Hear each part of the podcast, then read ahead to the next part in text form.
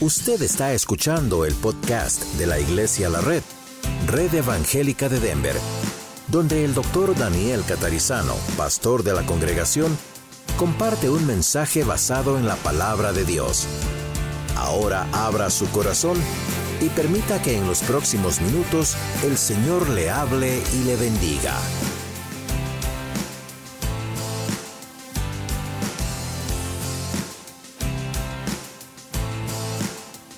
Vamos a abrir nuestras Biblias en el libro de Jonás. Como vemos en las pantallas, dando también la bienvenida a los que están viéndonos en YouTube o en Facebook. Libro de Jonás en el Antiguo Testamento. Es un libro pequeño en los profetas menores. Es un libro muy pequeño, uno de los más pequeños en el Antiguo Testamento. Así que vamos a dejar básicamente que hable solo el libro. Vamos a leerlo todo. Así que hoy se va a poder ir usted de la Red Aurora diciendo, leí un libro de la Biblia. Pues es un libro de la Biblia, ¿ok? Es pequeño, pero es un libro de la Biblia. Señor, te damos gracias hoy por poder estar juntos. Te damos gracias por el libro de Jonás, por toda tu palabra y rogamos que abras los ojos de nuestro entendimiento, no solo intelectual, pero también nuestro corazón, nuestro espíritu que has puesto en nosotros esté abierto para recibir tu palabra y lo que significa esto, lo que nos quieres decir como iglesia, como individuos el día de hoy. Te damos gracias, Señor porque tu palabra es verdad y tú nos prometes que no volverá a ti vacía, sino que hará todo lo que tú quieras hacer en nuestras vidas. Gracias en el nombre de Jesús. Amén. Libro de Jonás, todos lo tienen, ¿verdad que sí? All right, muy bien. Nos va a llevar unos cuantos minutos, pero esto es parte del mensaje. Vino palabra de Jehová a Jonás, hijo de Amitai, diciendo, levántate y ve a Nínive, aquella gran ciudad, y pregona contra ella, porque ha subido su maldad delante de mí. Y Jonás se levantó para huir de la presencia de Jehová a Tarsis, y descendió a Jope y halló una nave que partía para Tarsis, y pagando su pasaje, entró en ella para irse con ellos a Tarsis, lejos de la presencia de Jehová. Pero Jehová hizo levantar un gran viento en el mar y hubo en el mar una tempestad tan grande que se pensó que se partiría la nave. Y los marineros tuvieron miedo y cada uno clamaba a su Dios y echaron al mar los enseres que había en la nave para descargarla de ellos. Pero Jonás había bajado al interior de la nave y se había echado a dormir. Y el patrón de la nave se le acercó y le dijo, ¿qué tienes, dormilón? levántate y clama a tu Dios, quizá Él tendrá compasión de nosotros y no pereceremos. Y dijeron cada uno a su compañero, venid y echemos suertes para que sepamos por causa de quién nos ha venido este mal. Y echaron suertes y la suerte cayó sobre Jonás. Entonces le dijeron ellos, decláranos ahora por qué nos ha venido este mal, qué oficios tienes, oficio tienes y de dónde vienes, ¿cuál es tu tierra y de qué pueblo eres? Él le respondió, soy hebreo y temo a Jehová, Dios de los cielos, que hizo el mar y la tierra.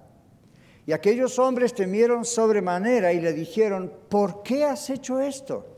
Porque ellos sabían que huía de la presencia de Jehová, pues él se los había declarado. Y le dijeron, ¿qué haremos contigo para que el mar se nos aquiete? porque el mar se iba embraveciendo más y más. Él les respondió, tomadme y echadme al mar, y el mar se os aquietará, porque yo sé que por mi causa ha venido esta gran tempestad sobre vosotros. Y aquellos hombres trabajaron para hacer volver la nave a tierra, mas no pudieron porque el mar se iba embraveciendo más y más contra ellos. Entonces clamaron a Jehová y dijeron, te rogamos ahora, Jehová, que no perezcamos nosotros por la vida de este hombre, ni pongas sobre nosotros la sangre inocente, porque tú, Jehová, has hecho como has querido. Y tomaron a Jonás y lo echaron al mar, y el mar se aquietó de su furor. Y temieron aquellos hombres a Jehová con gran temor, y ofrecieron sacrificio a Jehová, e hicieron votos. Pero Jehová tenía preparado un gran pez que tragase a Jonás, y estuvo Jonás en el vientre del pez tres días y tres noches.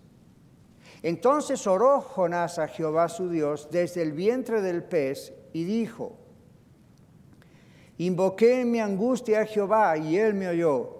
Desde el seno del Seol clamé y mi voz oíste. Me echaste a lo profundo en medio de los mares y me rodeó la corriente. Todas tus ondas y tus olas pasaron sobre mí. Entonces dije, desechado soy de delante de tus ojos, mas aún veré tu santo templo.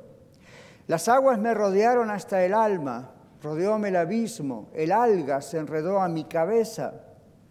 Descendí a los cimientos de los montes, la tierra echó sus cerrojos sobre mí para siempre, mas tú sacaste mi vida de la sepultura, oh Jehová Dios mío.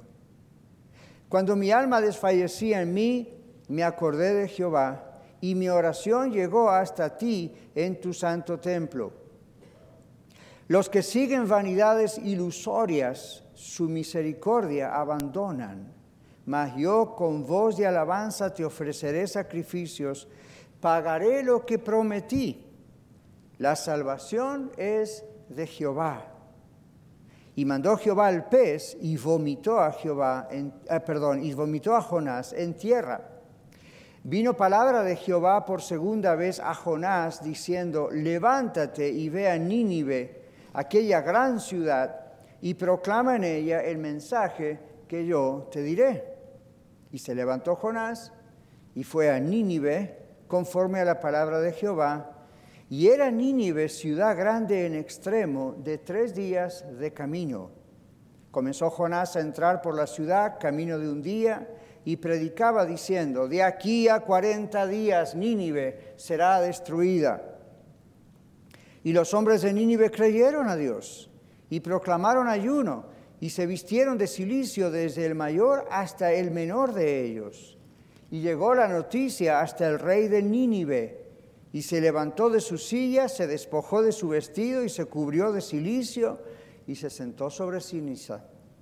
E hizo proclamar y anunciar en Nínive, por mandato del rey y de sus grandes, diciendo, hombres y animales, bueyes y ovejas, no gusten cosa alguna, no se les dé alimento, ni beban agua, sino cúbranse de silicio, hombres y animales, y clamen a Dios fuertemente y conviértanse cada uno de su mal camino, de la rapiña que hay en sus manos. ¿Quién sabe si se volverá y se arrepentirá Dios y se apartará del ardor de su ira y no pereceremos? Y vio Dios lo que hicieron, que se convirtieron de su mal camino y se arrepintió del mal que había dicho que les haría y no lo hizo. Pero Jonás se apesadumbró en extremo y se enojó. Y oró a Jehová y dijo, ahora, oh Jehová, ¿no es esto lo que yo decía estando aún en mi tierra? Por eso me apresuré a huir a Tarsis, porque sabía yo que tú eres Dios clemente y piadoso, tardo en enojarte y de grande misericordia, y que te arrepientes del mal Ahora pues, oh Jehová, te ruego que me quites la vida, porque mejor me es la muerte que la vida. Jehová le dijo, ¿haces tú bien en enojarte tanto? Y salió Jonás de la ciudad y acampó hacia el oriente de la ciudad y se hizo allí una enramada y se sentó debajo de ella a la sombra hasta ver qué acontecería en la ciudad. Y preparó Jehová Dios una calabacera, la cual creció sobre Jonás para que hiciese sombra sobre su cabeza y le librase de su malestar. Y Jonás se alegró grandemente por la calabacera. Pero al venir el alba del día siguiente, Dios preparó un gusano, el cual hirió la calabacera y se secó. Y aconteció que al salir el sol preparó Dios un recio viento solano, y el sol hirió a Jonás en la cabeza y se desmayaba y deseaba la muerte, diciendo, mejor sería para mí la muerte que la vida.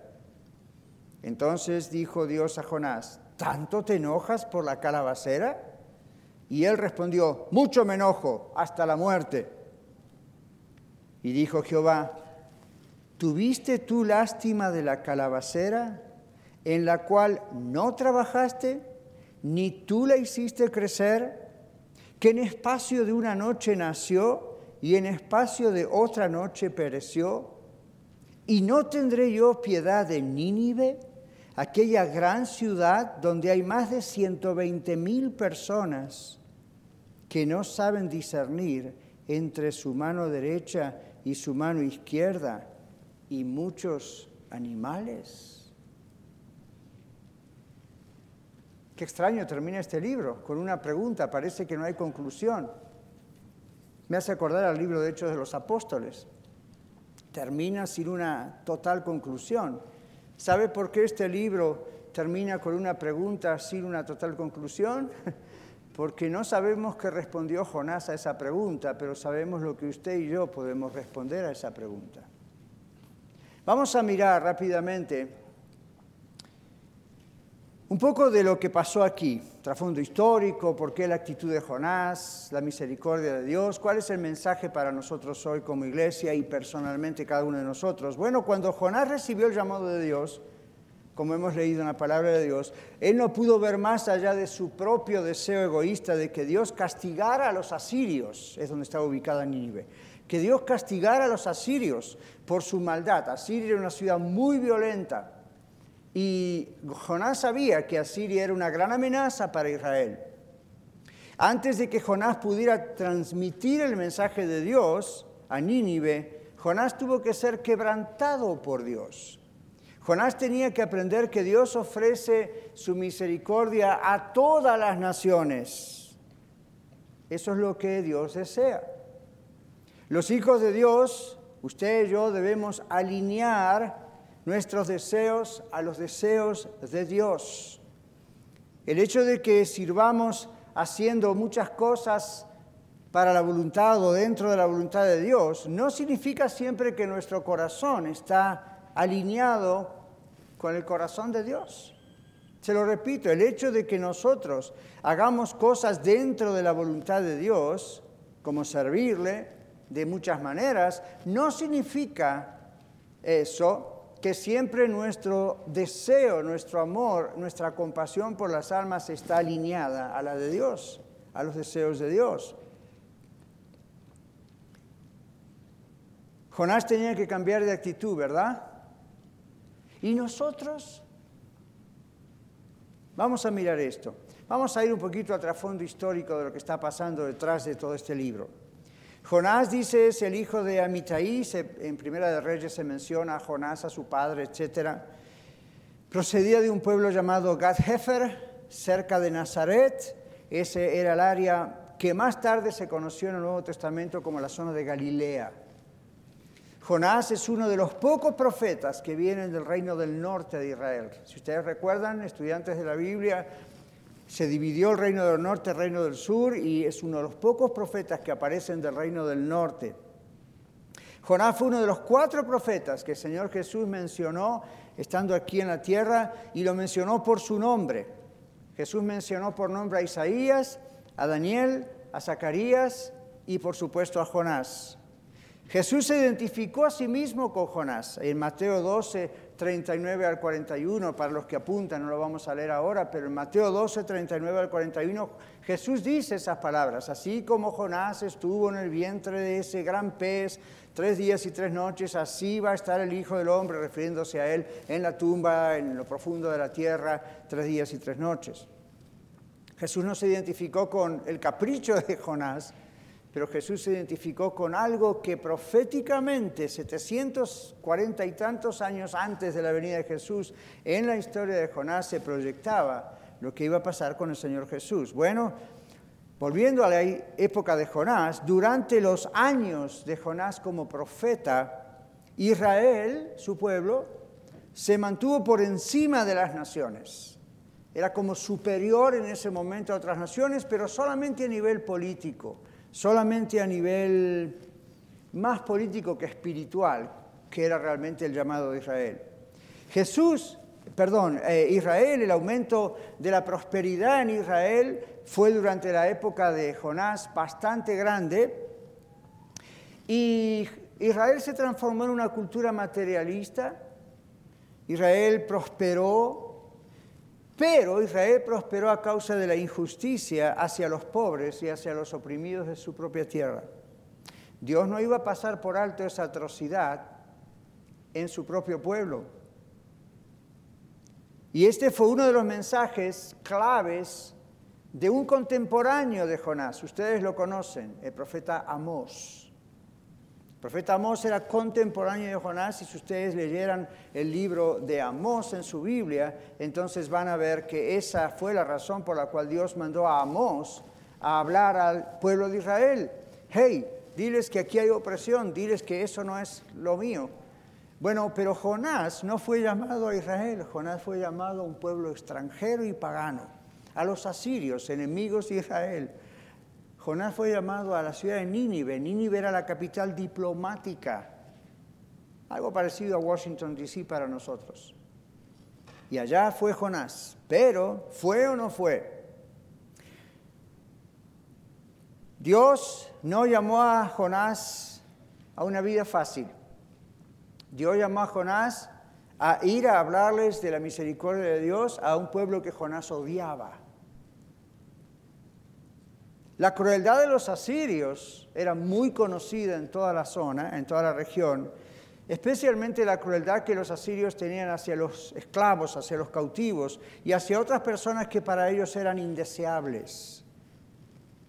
Crea eso una necesidad muy grande de que Dios enviara a Jonás para anunciar a, Nínive que Dios iba a traer castigo por las injusticias que Nínive estaba haciendo. Entonces Dios envía a Jonás para que Jonás en un breve mensaje dijera lo que usted y yo hemos leído en el libro. En 40 días Dios destruirá esta ciudad. Jonás era un hombre de pocas palabras, parece. No habló mucho en el barco, no habló mucho con Dios, no, habló no oró hasta después que estaba en el pez de la ballena. El capitán y los de la gente del barco le dijeron, clama a tu Dios. Ahí no dice que Jonás lo hizo, simplemente les dijo, tíreme fuera de borda. Después, estando en el vientre del pez, escribe un hermoso salmo que hemos leído, que tiene uno de los pasajes principales de todo el libro, cuando Jonás dice, solo Dios salva. Ahora, esta actitud de Jonás fue bastante fea también, porque Jonás huyó, como sabemos, del llamado, y ¿qué hizo Jonás? Se embarcó hacia el punto geográfico opuesto al que Dios lo había mandado completamente otro lugar. Pagó su propio pasaje y de Jope se fue rumbo a un barco rumbo que lo llevaría a Tarsis. Tarsis está ubicado donde está hoy España, Spain. Se fue para el otro lado, para el oeste de donde Dios lo había mandado. Después de que Dios finalmente llevó y obligó a Jonás a ir donde él le había mandado, el profeta entonces profetizó a la ciudad de Nínive. Pero observen que la actitud del profeta no cambió. ¿Captaron eso al leer? La actitud de él no cambió. Obedeció, dio el mensaje, pero en su corazón dijo, ojalá que esta gente no se arrepienta.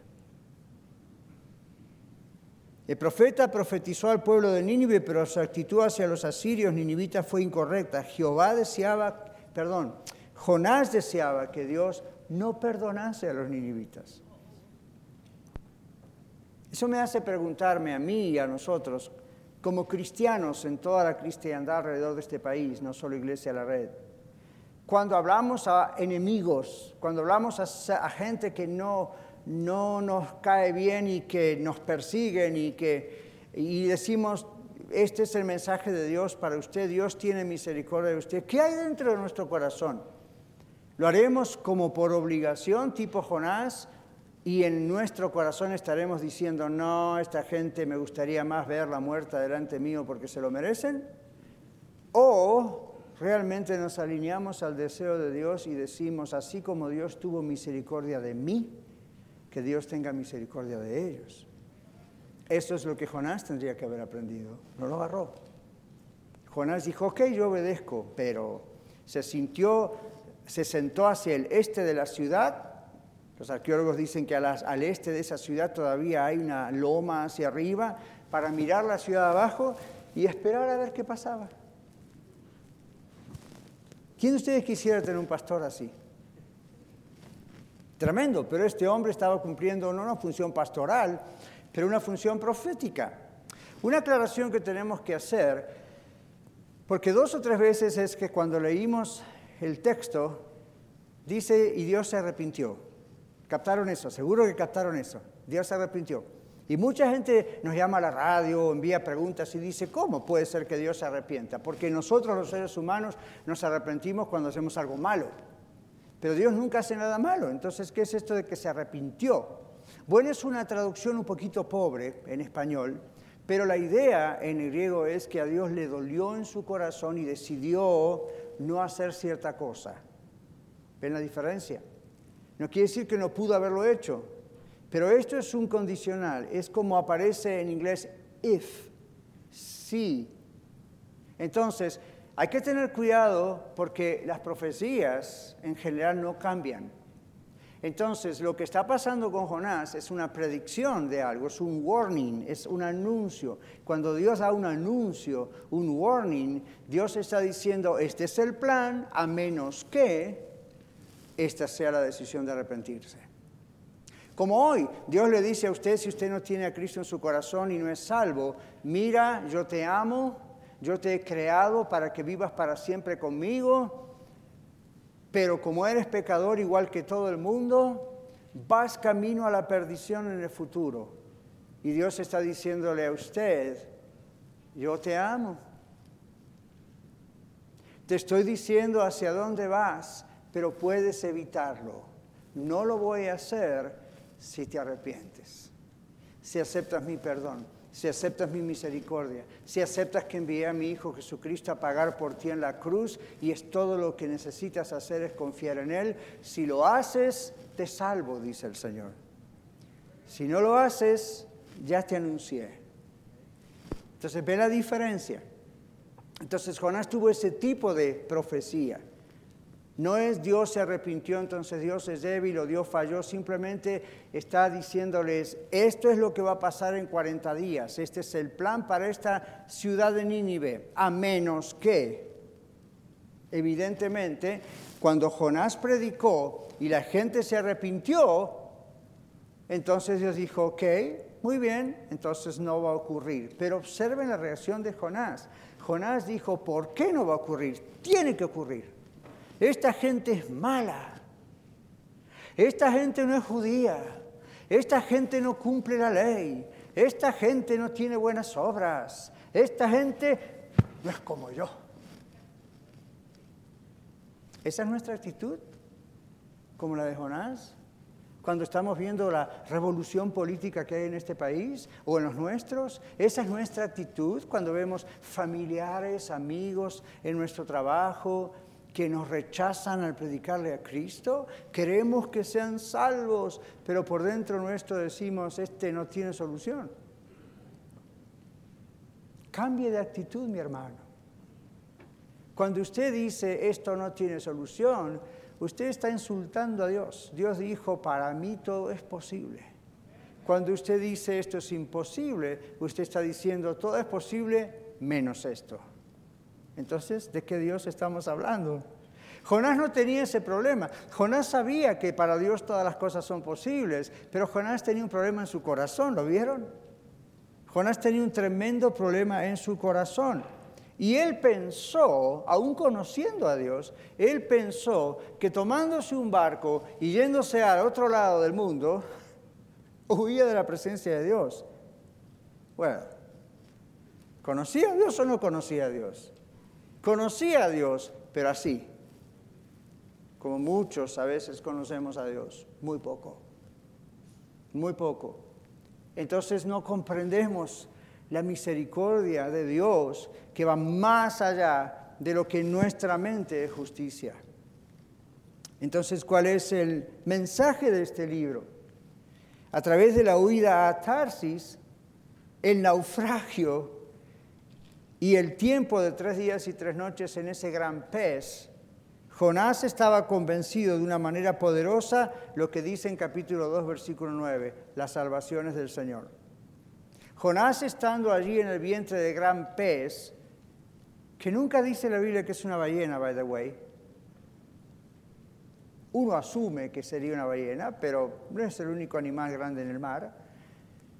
No pierda la historia por el pez, por favor. No pierda esta historia por el pez. ¿Qué pez era? ¿A quién le importa?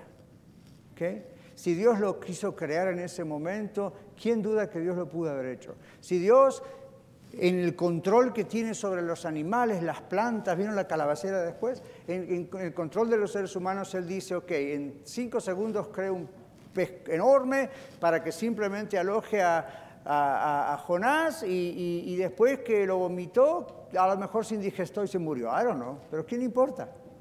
No pierda la historia por el pez, por favor. Hay amigos suyos y familiares que dicen, yo no creo en la Biblia, eso del pez, es, eso del pez, eso del pez, y dígale, así que lo único que es la Biblia para ustedes es un pez que no podemos explicar. No pierda la historia por este animal mamífero, obviamente, que digirió a este hombre por tres días y tres noches, y posiblemente Jonás no tiene buen sabor, así que... Jonás estaba convencido de una manera poderosa que la salvación es del Señor, y le llevó esos tres días y tres noches en el vientre de ese pez. Ahora tenemos que entender algo todavía que profundiza más el concepto en la historia. Para los israelitas, para los judíos, lo profundo del océano era la puerta del Seol. Ustedes conocen esa palabra, ¿verdad? Aparece varias veces en la Biblia. La puerta de la muerte, de la tumba. Ellos tenían esa idea, que abajo del océano, abajo del, del suelo marino, ahí entonces se encontró frente a una situación dentro de un pez muy cerca de lo profundo del océano y por eso escribe este salmo con esas referencias de lo profundo de la tierra y cosas así. Ah, vale la pena comprender lo que pasa en el mundo hebreo para darse cuenta por qué hablan con estas palabras, pero el concepto general es ese. Él pensó, de aquí no me saca nadie.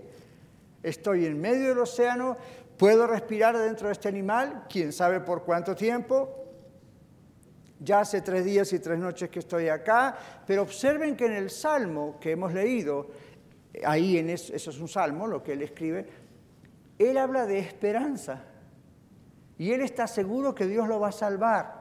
Observen que Él está seguro que Dios tiene misericordia, es un Dios compasivo y misericordioso y lo va a sacar de ese pez de alguna manera.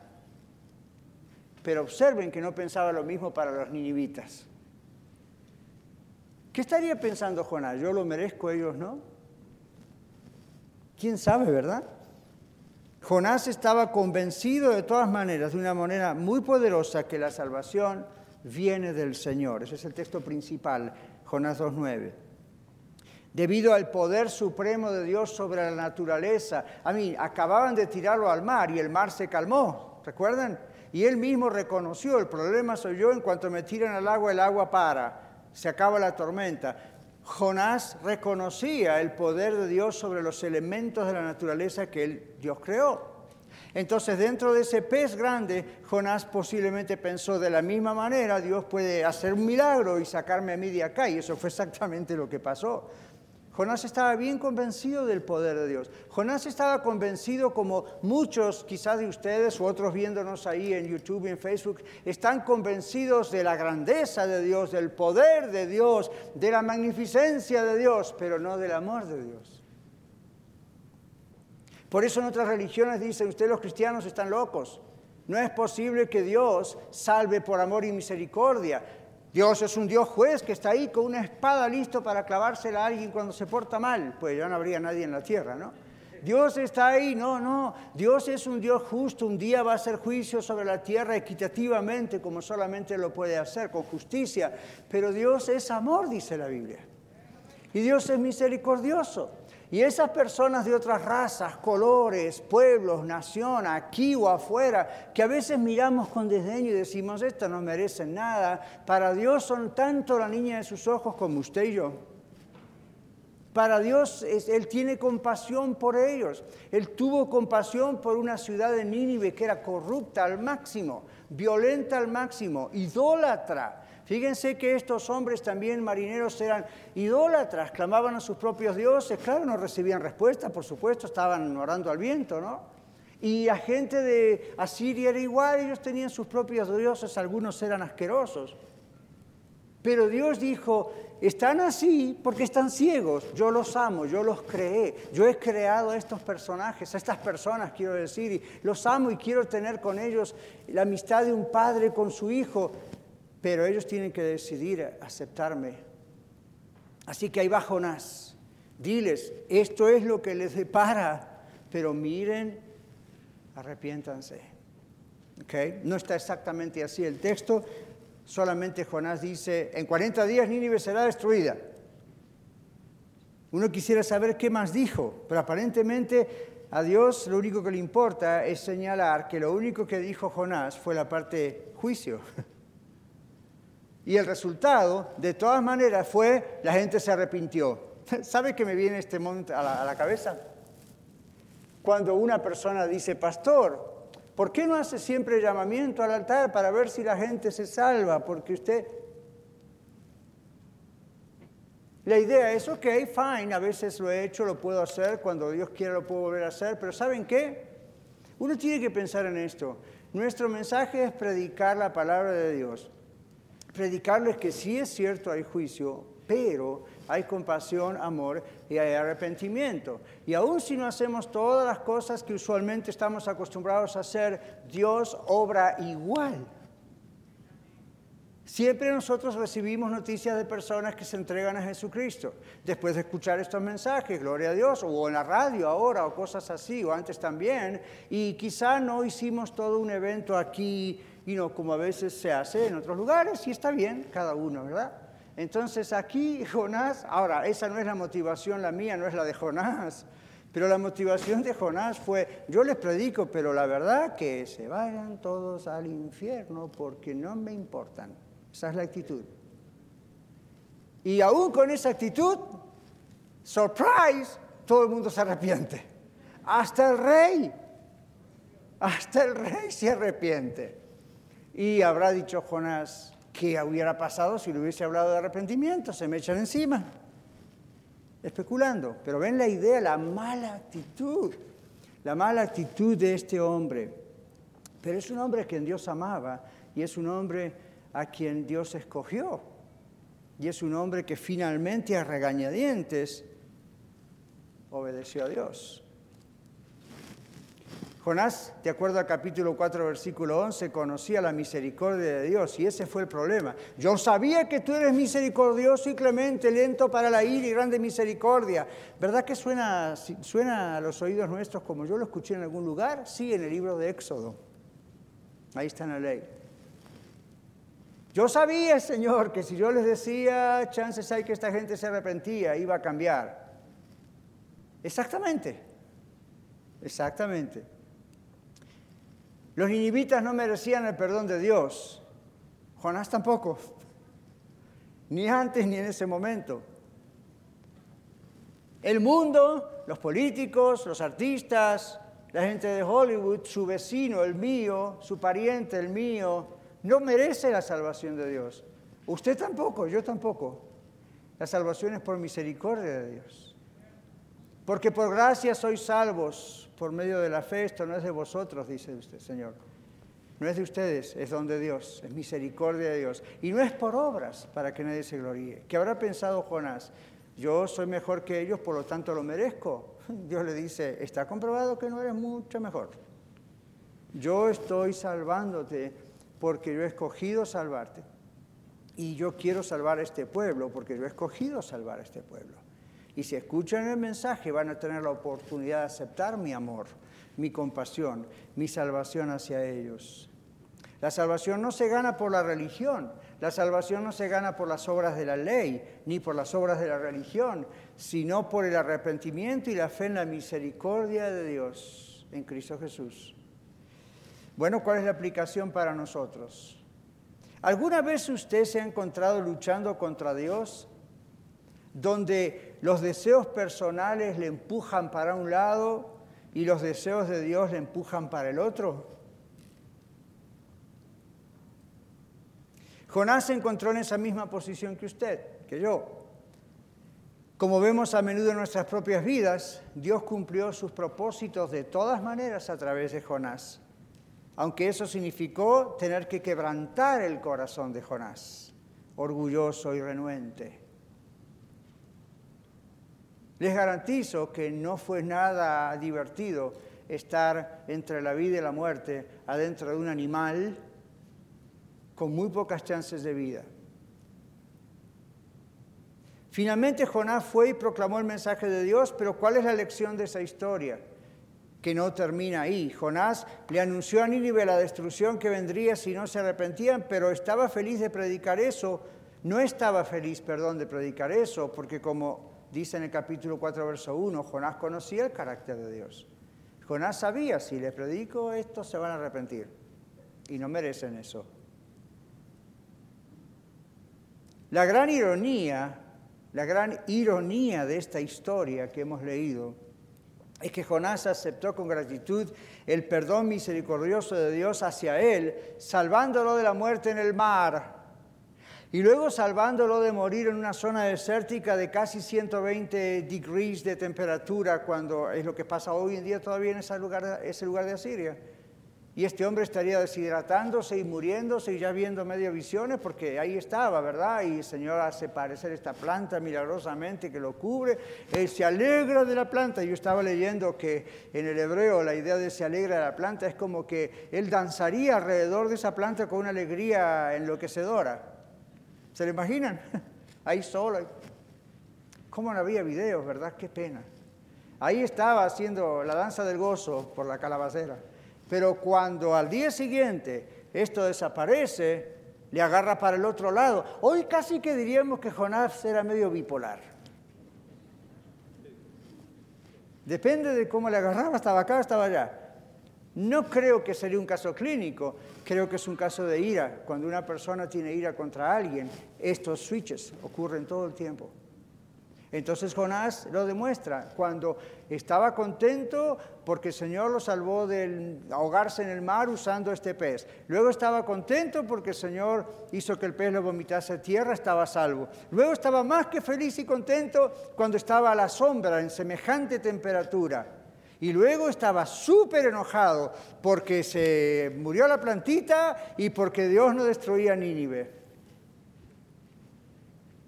¿Qué, cosa, no?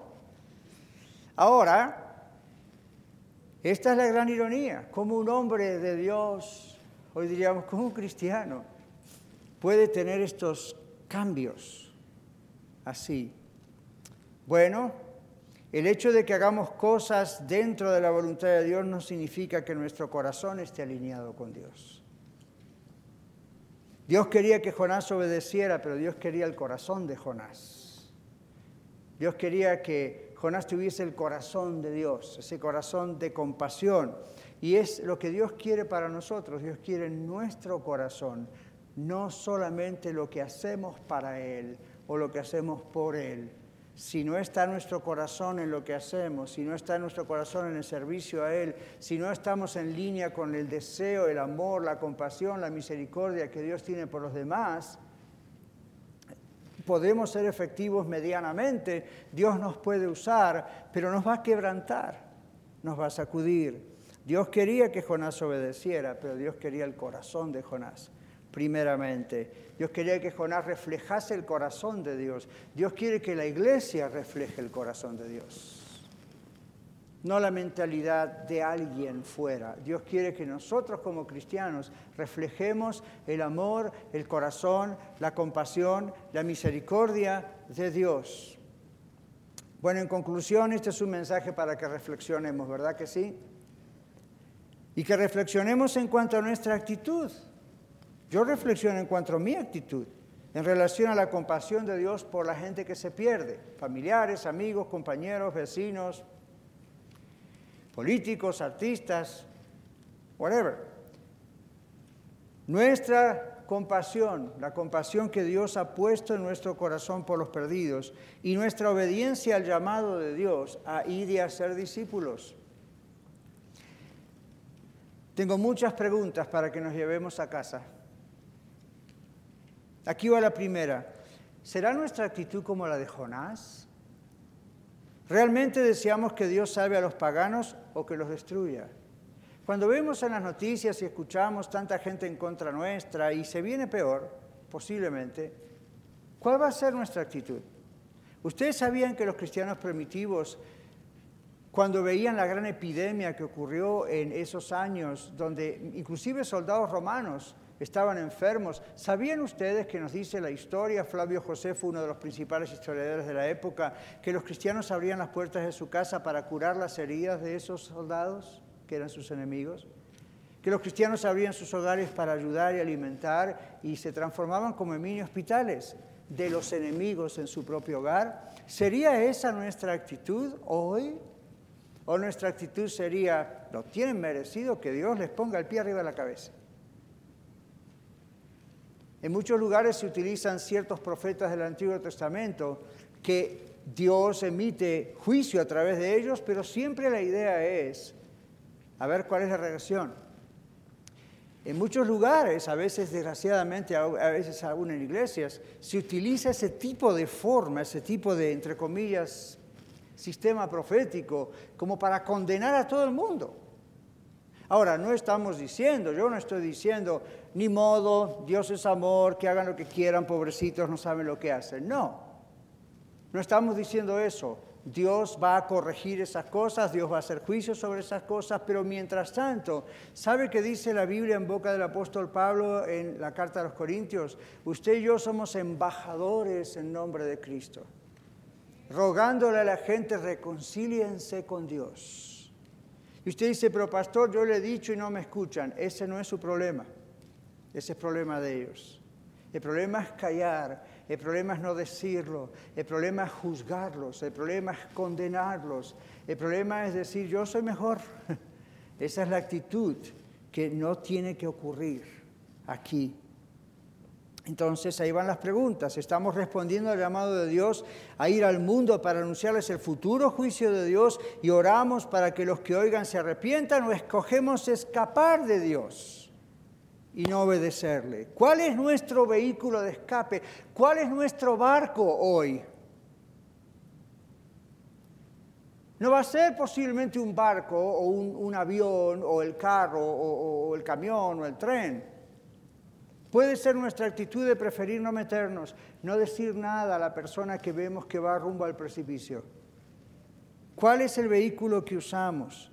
Nos damos cuenta que si no nos importa la salvación de los perdidos y escapamos en vez de obedecer a Dios, Dios puede producir una tormenta en nuestra vida para sacudirnos y despertarnos. ¿Qué nos dijo el Señor el domingo pasado en el mensaje?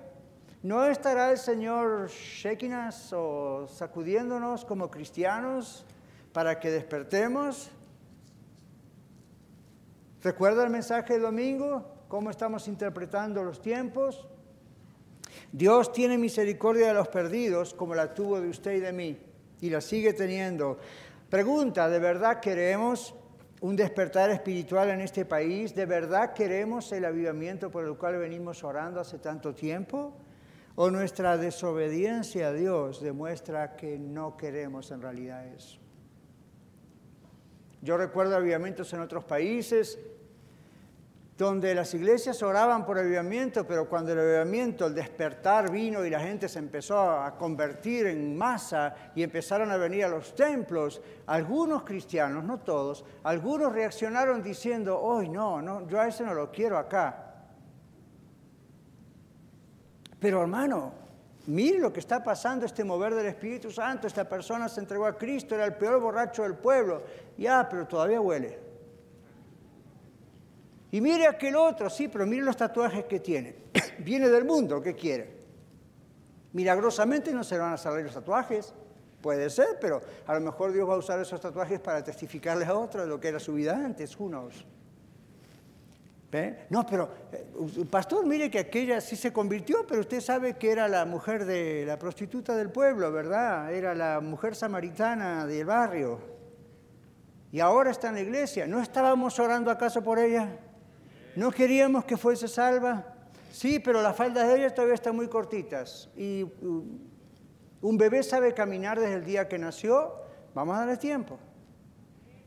¿Estamos realmente orando por un avivamiento? Y la pregunta es, ¿realmente lo queremos sabiendo lo que eso puede significar? Los inconvenientes que puede significar, la enorme cantidad de babies que pueden llorar todos al mismo tiempo y, sin y con mucha falta de armonía mientras el pastor predica. Y nos vamos a fastidiar. Yo sé que esto es minimizar mucho el mensaje de Jonás, pero es la actualización de lo que puede pasar. ¿Y qué tal si comienzan a venir a la iglesia gente que no nos gusta de ese país? Usted sabe que los latinos, todos tenemos alguna bronca contra algún otro país, ¿verdad que sí? No levante la mano porque va a quedar mal, pero ¿verdad que sí? Siempre hay algo. ¿eh? Ya vino aquel que es de aquella ciudad de mi país o del otro y I don't know. ¿Estamos orando porque Dios tenga misericordia de los perdidos ¿O estamos llamando para que ángeles bajen del cielo y se hagan corpóreos y sean nuestros amigos? El Señor Jesús dijo, yo he venido porque los sanos no tienen necesidad de médicos, sino los enfermos.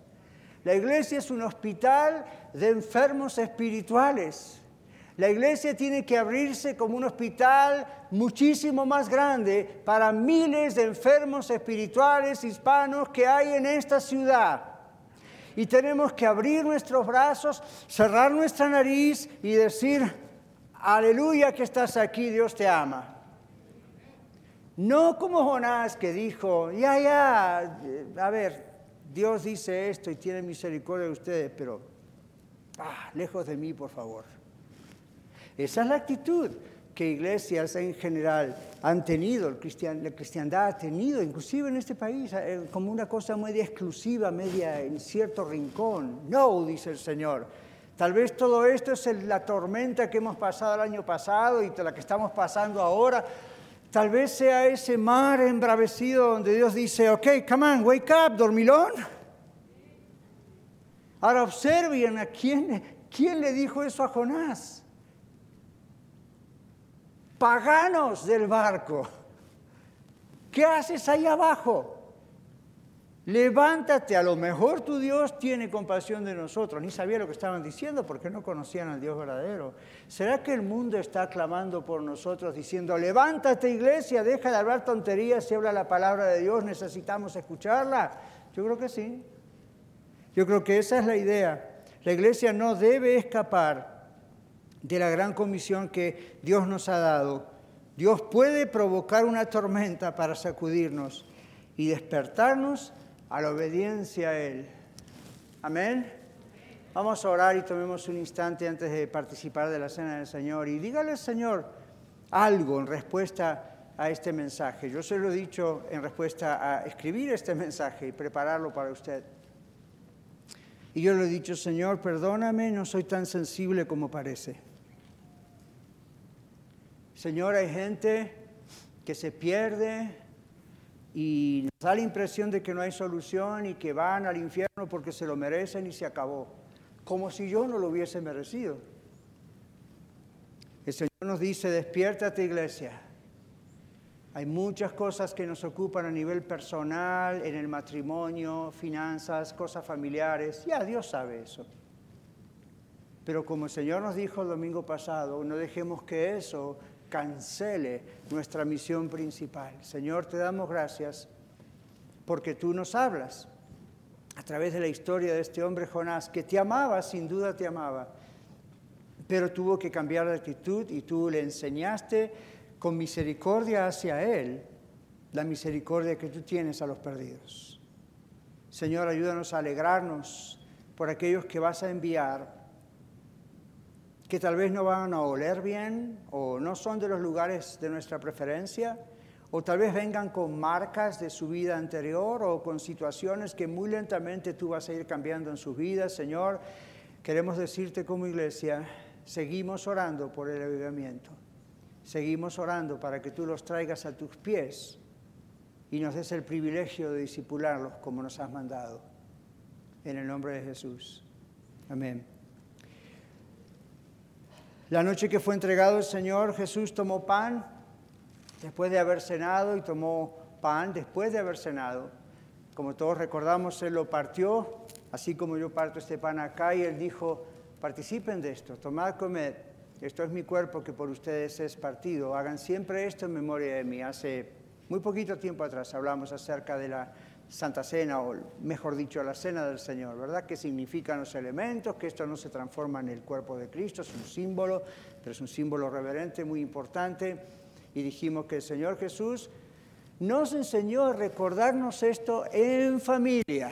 ¿Recuerdan eso? En familia, unos a los otros recordarnos que el Señor nos amó y envió a Jesús para morir en la cruz por cada uno de nosotros y que el Señor también después de haber cenado tomó la copa y dijo, esta copa es el nuevo pacto en mi sangre, esto no se va a transformar en sangre, jugo de uva. Pero dice el Señor, esto representa mi sangre que por ustedes es derramada en la cruz, porque sin sangre no hay remisión de pecados, borrón de pecados. Entonces dice él, háganlo siempre hasta que yo venga, recordando, alabando, celebrando lo que yo hice por ustedes. Háganlo siempre en memoria de mí. ¿Recuerdan? Y todas las veces dijo el Señor que ustedes toman este pan y beben de esta copa, proclaman, es lo que significa ahí el texto, anuncian, proclaman lo que Jesús hizo, la muerte de Jesús, hasta que Él venga. ¿Por qué hasta que Él venga? Porque no quedó en la tumba, resucitó, si no esto sería vano hacer, ¿verdad? Y por último dijimos, ¿quiénes pueden participar? Esto es una ordenanza del Señor. ¿Recuerdan? Una ordenanza no es algo opcional, no es si lo siento o no lo siento, o qué pasó en la semana. Cuando la Biblia dice espérense unos a otros y no lo hagan eh, de una manera que no debe ser, recuerden que dijimos qué significa eso. ¿Qué significa es que tenemos que comprender lo que estamos haciendo y que somos el cuerpo espiritual de Cristo. ¿Okay? Como verán, otra vez tenemos las mesas servidas aquí adelante. Estas copitas tienen, ya saben, adentro esa cosita que puede simbolizar la idea del pan. Entonces, ordenadamente, ordenadamente, porque estamos todavía con el asunto del COVID, vamos a pasar, ¿ok? Vamos a tomar la copita, la vamos a llevar a nuestra banca, vamos a esperar que yo pueda orar y entonces participamos juntos, ¿les parece? Ok, vamos a hacerlo así. Si alguno no puede venir hasta acá, puede mandar a alguien que lo busque, no hay problema. Si usted ha creído en el Señor Jesucristo, es decir, ha puesto su confianza en el Señor Jesucristo para la salvación de su alma, ahora y en la eternidad, lo ha hecho con sinceridad, ¿ok? No digo cree que Jesús existe, estoy diciendo si usted ha puesto la confianza, usted le ha pedido perdón a Dios por sus pecados y solo Cristo salva, como dijo Jonás, y usted lo cree de verdad, entonces usted puede participar. Algunos me preguntan, pastor, todavía no me bauticé. Bueno, hágalo lo antes posible, por una razón de no hacerlo. Pero aún si no lo ha hecho, participe de los elementos y dígale al Señor, Señor, lo antes posible también voy a cumplir con esa ordenanza. Amén.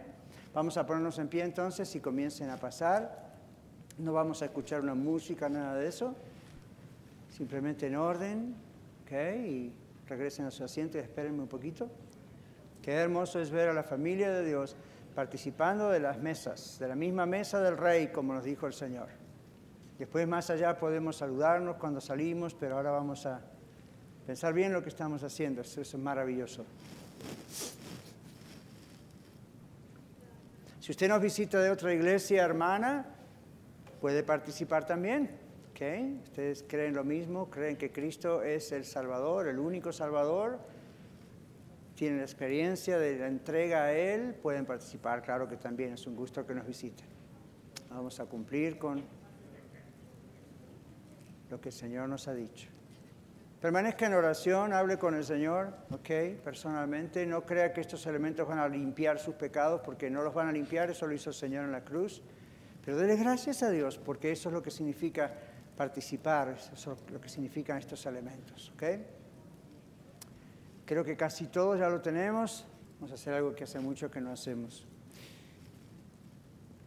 Vamos a decir juntos, Señor, todas las veces que participo de este pan con la iglesia, proclamo tu muerte por mí y lo haré hasta que vengas.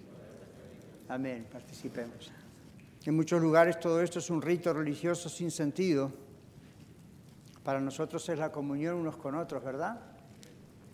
Es el estar mirándonos y diciéndonos, el Señor murió por ti, mi hermano, por usted, mi hermano, por mí. Y anunciamos esto hasta que venga, ok. Digamos juntos, porque todas las veces que tomamos esta copa, la muerte del Señor Jesús anunciamos hasta que Él venga. Gracias Señor por esto, en tu nombre oramos. Amén. Participemos. Señor, te damos gracias una vez más porque como familia nos permites recordar este maravilloso misterio de tu gracia en la cruz del Calvario, en tu resurrección. Gracias por la salvación que nos has dado. Sabemos que no estamos tomando estos elementos deseando ser salvos. Estamos tomando estos elementos porque somos salvos. Y esto es un testimonio de que tenemos una experiencia real, personal contigo. Te damos gracias, Señor, rogamos que nos bendigas, siéndote fieles a ti, aprendiendo de la historia de Jonás y aprendiendo de que tu corazón es lo que debemos reflejar para obedecerte a ti y teniendo compasión por los perdidos. En el nombre de Jesús. Amén. Amén. Mire a su alrededor, ya que no nos podemos abrazar. Salude a alguien. Muchas gracias por escuchar el mensaje de hoy. Si tiene alguna pregunta en cuanto a su relación personal con el Señor Jesucristo o está buscando unirse a la familia de la Iglesia La Red, por favor no duden en contactarse con nosotros.